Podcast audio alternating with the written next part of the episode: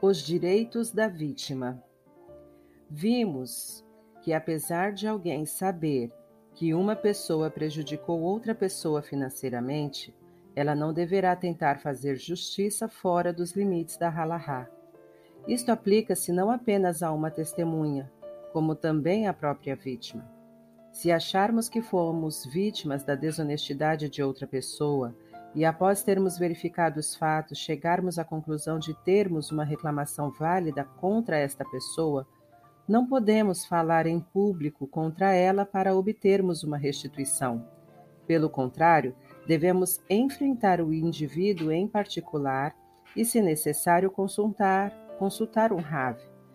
Se possível, o nome do acusado não deverá ser mencionado.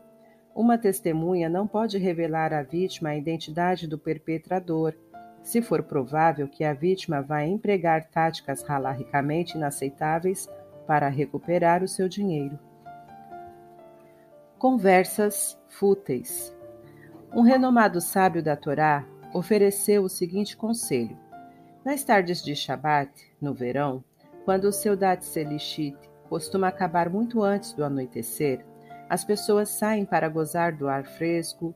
Nunca fique parado fora de uma sinagoga ou de uma sala de estudo para conversar com ninguém.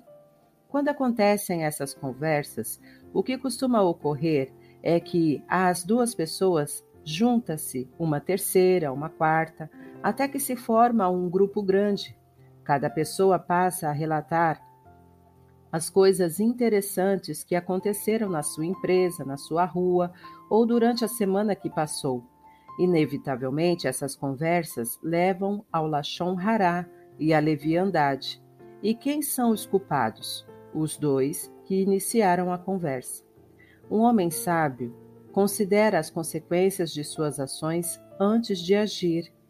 Os nossos sábios ensinam: os dignos tentam achar benefício exatamente na área onde pecaram.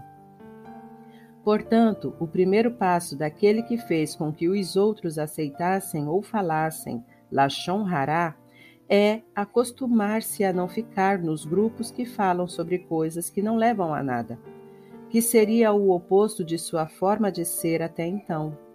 De acordo com o Shelah, esta sugestão está no versículo: Não sejas um intrigante no teu povo. Levíticos 19, 16. Isto pode ser interpretado homileticamente: fofoqueiro. Não andes no meio do teu povo, isto é, nos grupos onde é provável que repitas os pecados do passado. Além disso, devemos utilizar este poder da palavra para motivar os nossos irmãos a fortalecer o seu compromisso com a Torá e a observância da mitzvah. E devemos nos esforçar para fazer a paz entre os judeus.